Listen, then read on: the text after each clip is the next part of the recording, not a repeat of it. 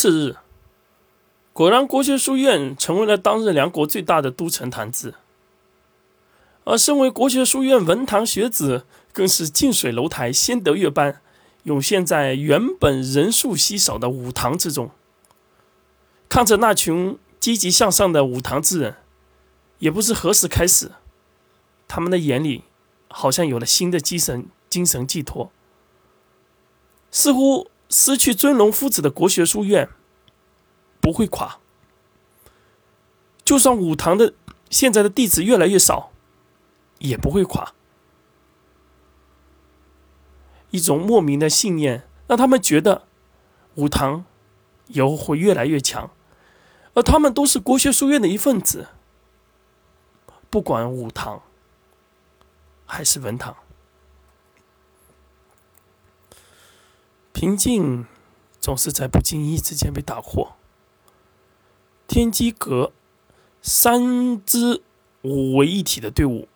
总共十五人众，在傍晚天黑时分，竟公然在国学书院门口挑衅文堂弟子，在梁国简直闻所未闻。果然，正如他们所想，视察表面上的解决方式，也许服了所有的群众，但是对私下的人员人员。放纵，可却并没有做到，因为这些事情，那些群众是看不到的。此时，几位年长的副院长赶忙出院门调解，但天机阁的理由自然冠冕堂皇，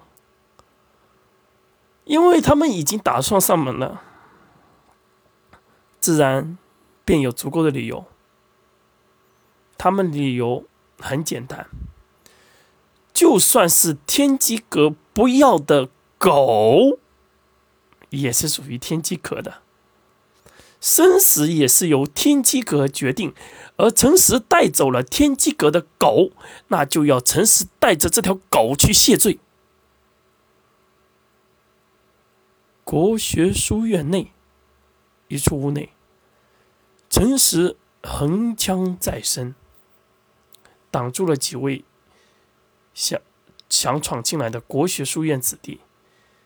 显然，此时年长的那几位副院长已然妥协。年纪越大的，总是看得越清楚。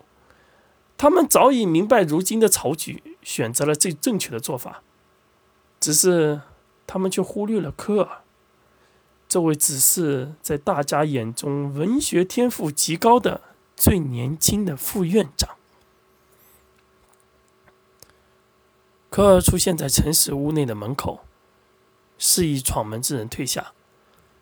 闯门的弟子显然不是科尔的人，虽然极为不情愿，但碍于科尔副院长的名头，还是漫步的退开。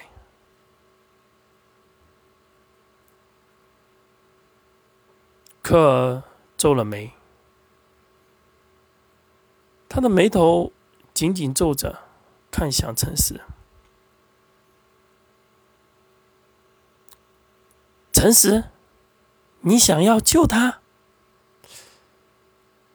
陈实点了点头。是。能告诉我你的理由吗？陈实愣了一下，只是一会儿。他好像在梳理自己的语言，只是不知道怎么说。最后，只是淡淡的说道：“我，我曾经也有绝境的时候。我想，这应该也是他的绝境吧？这个理由够吗？”科尔望着陈实。更是在看陈实脸上的眼神，那青涩的脸庞上，那张经过他易容出来的脸上，他看到了脸庞下的那一刻的倔强和青涩。可忽然觉得好美，因为他已经太久太久没有在人的身上看到这种表情了，这种未经世俗洗脱过的表情。床榻子上的麦克也终于等到了诚实救他的答案。他在想，若他能恢复，若他能起来，他要交诚实这个朋友。只是此刻，他什么也做不了。他不想拖累这个在他危难之际交代的朋友。他想张口，他想跟诚实说，他想一一个人做事一人担。只是此时，他甚至连虚弱到连大声说话的力气都没有。我明白了，这是科尔在这天对诚实说的最后一句话。没有人知道那天夜里后来发生了什么，只是知道那天夜里。天机阁的人，所有人，最后还是离开了，而科尔也辞去了国学书院副院长之位。时间在平静之中过得异常的快。